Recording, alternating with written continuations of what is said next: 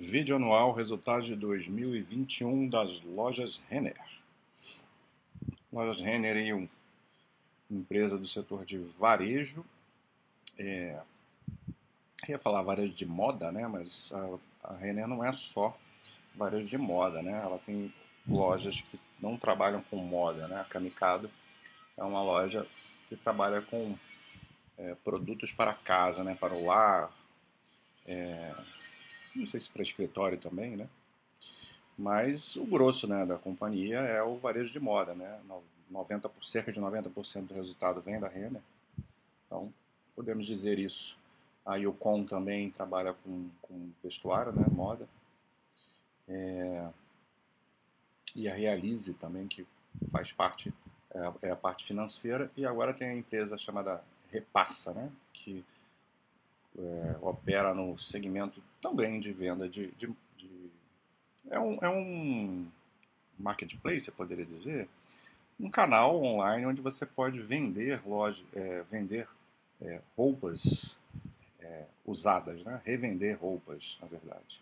Seria esse o termo mais correto. Revender roupas. Mas é uma coisa ainda bem pequena, né? Começando. Então, vamos ver o que aconteceu aí a gente sabe que o setor de varejo foi brutalmente impactado em 2020, né? É, quanto mais não essencial era a atividade ou o produto fornecido pela empresa, mais, mais, mais impacto teve, né? Então, vestuário, de uma forma geral, sofreu muito, né, com, em 2020. Então, era fácil a gente imaginar, principalmente numa empresa que tem um histórico bom, como é a Renner, que o resultado em 2021 em comparação com 2020 viria, viria muito forte. Então, é, os números aqui perdem um pouco do valor, né? Então, é claro que é interessante a gente ver a recuperação, mas pode ser mais interessante comparar os números com 2019, mesmo que esse também não seja o ideal, né? Porque dois anos depois é outra realidade, né? É outro, o cenário muda muito de em dois anos, macroeconômico, inflação, custo, custo de, das coisas, né? dos produtos, enfim, às vezes a empresa mesmo tem mudanças com é, expansão, é, na logística, variadas coisas, né? Então, não, nenhuma comparação é a ideal no momento, mas é o que dá para a gente fazer para tentar fazer minimamente uma análise. Do ponto de vista de receita, que é essa primeira tela aqui, a gente vê que o resultado foi bem, bem saudável, né? bem, bem legal, é, com 2020 43,5%. E, mas teve um crescimento também em relação à pré-pandemia. Né? Foi uma receita líquida de 9 bilhões e meio, é... Tem aqui, eles falam que tem uma receita líquida com média mensal de mais de 20% de crescimento desde abril em relação a 2019, né? Por que essa ressalva desde abril? Porque o início de 21 teve aquele aquele é, boom da um novo boom da pandemia, né? Uma nova onda que assolou ali é, o primeiro trimestre e e afetou, claro que não no mesmo nível que afetou o segundo TRI de 20, mas é, deu uma piorada em relação ao fim do ano de 2020, por exemplo, né, onde, onde já se via aí uma certa recuperação. Então, é, essa análise aí a partir de abril ela se torna um pouco mais interessante porque você tem um ambiente um pouco mais normalizado, mais próximo do que era 2019 em relação a aos horários de, de, de, operação das lojas, né, movimentação na rua, etc. e tal, porque grande parte das, das lojas né, da empresa estão em shopping centers, né, então aquela dinâmica toda que shopping fechado, tantas horas abertas, etc. e tal, impacta diretamente o resultado da renda. Então, a partir de abril é uma comparação legal. Então, um crescimento médio de 20%, né, de comparado com 2019 a partir de abril, é um crescimento bem interessante, mostra uma recuperação de receita. Então, companhia voltando aí para o eixo, né? Vendas nas mesmas lojas também, né? O impacto 40% de. É, óbvio, né? Assim, 2020 muito impactado, mas muito positivo o resultado. A gente vê muita comparação aqui de trimestre, isso aqui eu vou meio que é, deixar de lado, né? Mas em termos de receita foi tudo, tudo ok, né? Ah, tem aqui, eles teve um ganho de... Isso é uma coisa é, interessante da gente ver, porque isso acontece é, de uma forma bastante comum e a gente, muita gente alertou isso, né? Não sei se alertar é a palavra, mas muita gente comentou que as grandes crises elas fazem com que as melhores, as boas empresas, elas saiam mais, saiam mais fortes depois, né? É, e, e, ganha, e ganha participação de mercado, porque muita gente fica pelo caminho. Então, só quem tem uma estrutura para aguentar uma gestão boa, uma escala, uma estrutura de capital robusta, consegue sobreviver num ambiente de extrema crise como foi a pandemia em 2020. Então, é, o ganho de market share era esperado e acontece, né? porque teve vendas muito acima é, do mercado né? em 2021. Aqui a gente vê um crescimento de volume de vendas é, do ambiente digital, que é uma coisa que tem sido é, que é muito importante hoje em dia, né? As empresas que estão se digitalizando é, têm comentado isso em outras empresas. Empresas que começaram o processo de digitalização antes da pandemia estão muito na frente das outras. A maioria teve que começar, teve que é, não começar, mas assim realmente fazer, acelerar o processo durante a pandemia. Então vai demorar um pouco mais. Então tem esse crescimento aí bem bem grande aí do digital, né? Volume de vendas é, em 2021, crescendo aí 50%, é, e sobre uma base muito forte, né? Que em 2020 teve um crescimento é, muito forte também, né? Então, é, crescendo aí uma penetração aí de 13,5% já começa a ficar interessante, né? Acima de 10 aí, tem empresas que estão com isso de uma forma muito mais acelerada, que já estão acima de 20 de penetração digital, empresas que se dedicam a isso há mais tempo, né? Então, é, 13,5 é um número ok, né? Está ali no meio do caminho, não está nem embrionário, mas também não é aquela coisa assim super avançada. Mas o Renner está tocando esse processo aí de penetração no digital, criar uma omnicanalidade, né? Até a ideia de fazer um marketplace também na, na nas suas plataformas. Vamos aqui ver o lucro bruto, a margem bruta. É... Lucro, lucro bruto cresceu até mais em relação ao, a, a 2019, né? 5.1, 5 bi e perdeu um pouquinho de margem em relação a 2019. A gente sabe da questão da pressão de custos, da inflação é, de insumos, né, muito muito altos, mas é uma perda é, esperada, né, em relação a 2019 e obviamente ganha em relação a 2020 porque o volume aumentou muito, né, o volume de vendas. Então mesmo com custos aumentando, você tem aí uma um ganho de produtividade do chão da fábrica, como dizem.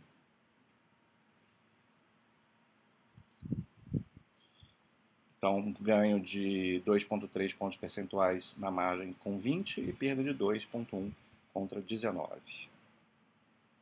E aqui eles falam, né, os desafios foram no câmbio, né, é, desvalorização do real, né, tem muito produto importado, matéria-prima, inflação uh, das matérias-primas e os fretes internacionais, que também foi uma coisa que a gente tem visto impactar várias empresas que dependem disso. Né?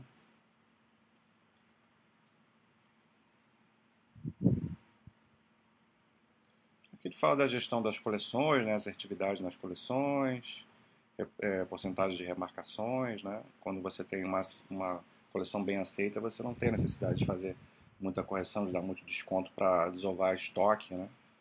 E isso é muito importante, né? A gestão, a logística disso, de saber. É... Até estava vendo, olhando dando uma olhadinha lá na, no da, resultados da, da Soma, né, empresa que comprou a Ering, e que eles falaram que, que a Ering tinha muito problema nessa questão de, de assertividade das coleções, de entender, é, por exemplo, uma roupa está vendendo super bem, acaba e você não repõe, e aí fica é, sobrando um monte de, de roupa que, não, que as pessoas não tiveram interesse. É, então você conseguir repor o que está vendendo mais, entender o que, que não, não é tão aceito pelo seu cliente, você ter agilidade nisso, faz com que você vá, é, obviamente, trazer mais rentabilidade para a empresa. Né? Então, isso é um papel totalmente da gestão e que a Renner tem é, um histórico de fazer isso de uma forma bem feita. Entramos aqui na parte de despesas operacionais, que criou, que gerou aí bastante controvérsia, né? Vamos falar sobre isso. É... A gente vê, claro, um aumento né, considerável de despesas operacionais, isso já era esperado, foi 3,5% de, de despesa, mas com uma um, participação em relação à receita né, é, bem menor, quanto da, do aumento do volume, né? E, e aqui a comparação com 2019, né? Contra 2019, a participação é bem maior, né? Então, é, aumentar a despesa nunca é um problema é, por si só um problema, né? Você tem parte de, de despesas que, são, que aumentam que é necessário, que vão trazer benefícios, né? Você fazer, primeiro, aumentar a despesa com vendas, se você está vendendo mais, é o óbvio, né? É, você aumentar a despesa com marketing, com publicidade, pode ser útil. Despesa quando você vai melhorar o teu, os teus processos. A empresa está passando por, por essa questão da digitalização, né? Então, tem aqui, ó, boa parte do aumento uh, é, eles fazem essa comparação com 2019, né? 2,5 pontos percentuais desse aumento vem do desenvolvimento de, da, da, da digitalização, né? penetração digital. Então, boa parte vem da criação de um ecossistema omnichannel, que é uma coisa importante para fazer. Então, num primeiro momento, essas despesas são mais altas. Depois, isso, depois que isso está feito, está feito, né? É manutenção só. Então, você começa a, a, ter uma despesa mais fixa e não subir, e aquilo te trazer um retorno lá na frente. Porque você investiu no seu processo, na sua logística, na sua qualidade, e então se espera que se isso der certo, né? Você ganha aí o que a gente, a famosa alavancagem operacional. Então, boa parte desse aumento é ok. Aqui eles não colocaram, né? Não sei se vão ter, vai ter mais para frente, mas é, não tem nenhuma tabelinha, né? Eu vou deixar para falar no final, porque vai que aparece. Eu vou ver se eu lembro de falar do que, que gerou a controvérsia aí no aumento das despesas é, da empresa que afetaram, ajudaram a afetar o EBITDA. Ah, aqui está falando da parte da financeira, tá? Deu uma parada né, no, no resultado para falar do resultado dos serviços financeiros que retomou, né, 247 milhões, não é um número irrelevante, né, ainda muito aquém do, de 2019. Então, são serviços que a empresa tem, é, tem os cartões dela, né, mas ela oferece outros tipos de serviço, ela faz até empréstimo, né, saque rápido, oferece serviços de seguros, é, entre outros, né, serviços financeiros que podem gerar algum tipo de receita. E é importante controlar, obviamente, a inadimplência. Né? Então, a gente teve um, um aumento é, substancial da carteira e com isso tem que ficar de olho se não vai aumentar a inadimplência. Mas o, as perdas sobre a, sobre a, sobre a carteira então, nesse número aqui, 7,1 até caiu né, em relação ao patamar que era antes de em torno de 11%. Então, isso está muito bem controlado isso tem a ver com a qualidade do, do crédito. Tem um pouco de aumento aqui nos vencidos né, sobre a carteira, mas nada demais, isso é uma coisa que se ajusta. E aqui a gente vem pro, finalmente para o EBITDA ajustado, que está total, né, juntando a parte de varejo e a parte financeira. É, aumentou aí quase duas vezes em relação a 2020, em bases comparáveis, né? Por que em bases comparáveis? aqui o resultado está em bases comparáveis. Porque se a gente for olhar o resultado oficial, o 2020 o EBITDA foi inflado pela questão de créditos tributários que entraram é, naquele ano. Então o EBITDA foi lá para cima e aí é, a gente não teria todo esse, esse crescimento. Mas o EBITDA operacional mesmo da empresa foi baixo mesmo em 2020 por causa da, da pandemia. E aqui Aqui eles estão reportando também um crescimento em cima de. Ah, não, eu estou viajando aqui, desculpe. Aqui tem o 2020 sem o. sem o. sem excluir, né? Esse não recorrente, né? Teria ainda assim havido uma, um pequeno aumento, mas é, considerando que 2020 foi tão fraco, né? Seria, seria um aumento bem pequeno, né? Mas o real foi esse 925 aqui de operacional. Então aí sim teve um aumento de 86% em relação a 20. Mas a gente vê que está muito aquém do resultado de 2019, que foram 2,3, quase 2,4 bilhões de EBITDA, contra 1,7 em 2021, né? E uma margem muito mais baixa, caiu 10 pontos percentuais, né? Então, problemas. Temos aqui a empresa se recupera em termos de volume, em termos de vendas, mas as operações ainda estão estão pesando né, as despesas. É, o grande controvérsia que eles estão citando, então vou, vou, falar, tem a ver com esse PPR aqui, que eles falam PPR não recorrente. O que, que é o PPR? O PPR é um programa é, de remuneração à, à diretoria, né, dos executivos. Segundo eles, eles fizeram uma, uma estimativa de como seria o ano, né, no início de 2021, com muito impacto de pandemia e tal, e, e se estabeleceu lá um percentual que, em relação, não sei se foi a receita, alguma coisa assim, que o, a diretoria ganharia. Eles já tinham reduzido esse valor, esse valor foi muito baixo em 2020 por causa da pandemia, quase não, é um valor quase que relevante ali, coisa de 22 milhões, se eu não me engano. E em 2021 acabou dando uma pancada, né? Veio um valor é, bem mais alto. É... Tentando lembrar de cabeça qual foi o valor, mas não estou lembrando se foi 200 milhões ou cento e, tanto, cento e muitos milhões.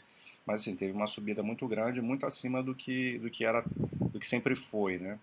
Então isso gerou uma controvérsia, né? Por que, que a empresa está em processo de recuperação, ainda não está tudo ali funcionando direitinho, né? muita despesa, porque a empresa está fazendo expansão, investimento, digitalização, tudo isso é, gera um gasto inicial no início, então com é, é, inflação pesando nos custos, então por que pagar tanto aos funcionários? Mas eles alegam que foi feito essa é, uma estimativa de que o ano seria muito impactado e a remuneração ia ser um percentual ali em cima de das vendas, sei lá, do, do, de receita. Só que aí o, essa parte do top line aí, a qual estava atrelada ao programa de remuneração, ela foi muito acima da expectativa, né? Realmente foi, teve muito crescimento, porque a partir de abril as coisas decolaram para a empresa e aí acabou que esse valor ficou muito alto, né? E isso gerou controvérsia, né?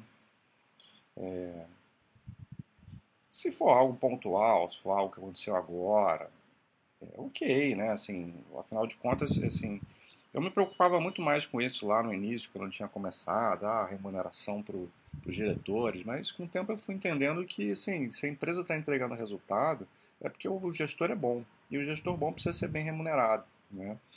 Então, ok se ele for remunerado um pouco acima do, da média do mercado e, e a empresa está entregando retorno, valor ao sócio. Qual o problema? Todo mundo ganha junto, né?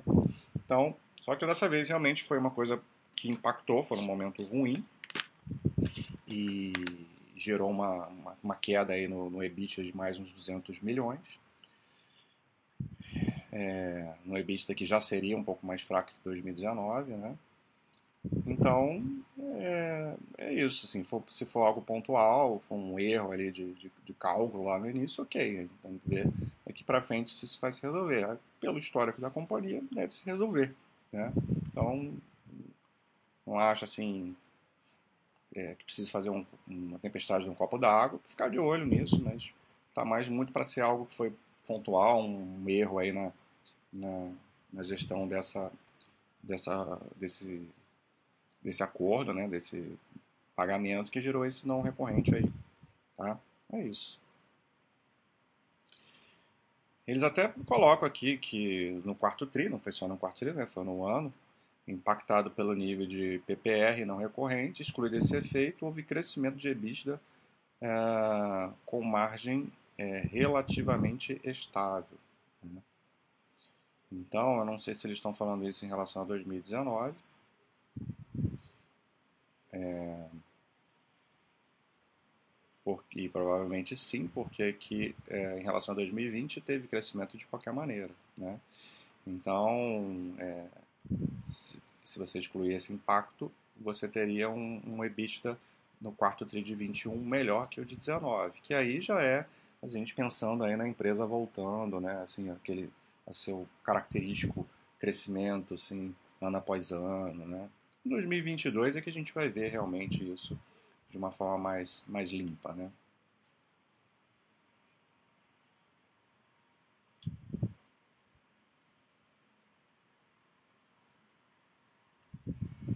Aqui está falando uma coisa mais relacionada à história, né? Assim, coisas que é, a empresa vai olhando na necessidade do mercado, né? E vai, vai se transformando, né? O, o foco de se tornar uma fast retailer, né, uma, varejista aí mais rápida, né, com desenvolvimento de logística, de, de omnicanalidade, né, digitalização. É isso que a empresa tem investido muito nisso é, atualmente, né. Então, algo para a gente acompanhar nos próximos anos se isso vai funcionar.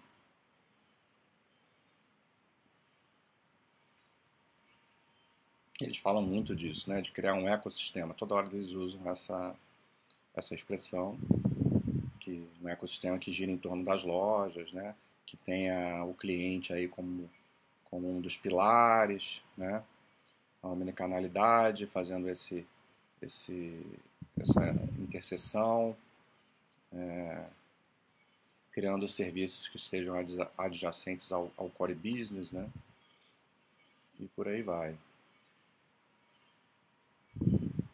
Omnicanalidade, essa é a palavra do, do varejo no momento, né? As empresas que estão buscando desenvolver-se nesse, nesse quesito vão realmente ter mais sucesso lá na frente. Ela fala muito disso aqui né, na apresentação, é, na digitalização é, das lojas, crescimento de clientes é, omnichannel, fazem mais compras, né, tem mais recorrência. Aqui tem a parte do marketplace, né, que eu tinha comentado, que a empresa começou a desenvolver isso também. É uma coisa que é muito interessante também é, tem feito muita diferença no ambiente de varejo hoje em dia. Tanto na Kamikaze e na Renner, né, já está ampliando, já está aí com 190 vendedores, no, no, no, terceiros né, que vendem nas plataformas da Renner. Está com uma penetração aí no fim do ano de 5% do volume de vendas bruto. Então, aos pouquinhos, isso vai ganhando aí expressão né, e tende a, a, a gerar mais resultados. É isso, né? Ver se tem mais alguma coisa de interessante para comentar. Aqui eu tinha falado da, dessa repassa, né?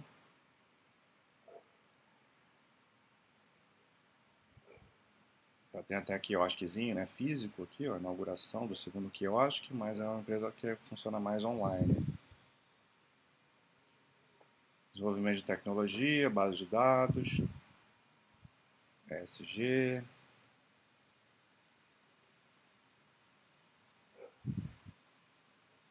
Bastante informação aqui, mas que não, não precisa a gente ficar entrando muito aqui no, no mérito.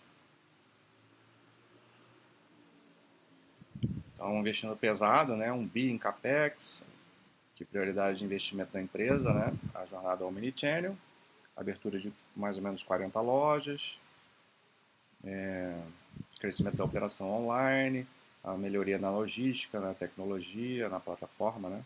É, as inicia iniciativas na Realize e por aí vai.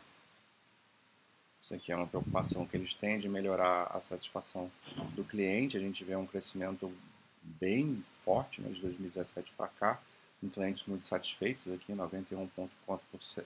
91,4%. Eles chamam de encantômetro, né? Olha que beleza. E é isso. Estrutura de capital, elas não falaram, porque a empresa está super capitalizada, fez, um, fez uma oferta de ações primárias no início de, de 21, então reforçou o caixa, está com caixa líquido, não tem, não tem dívida líquida, né? É,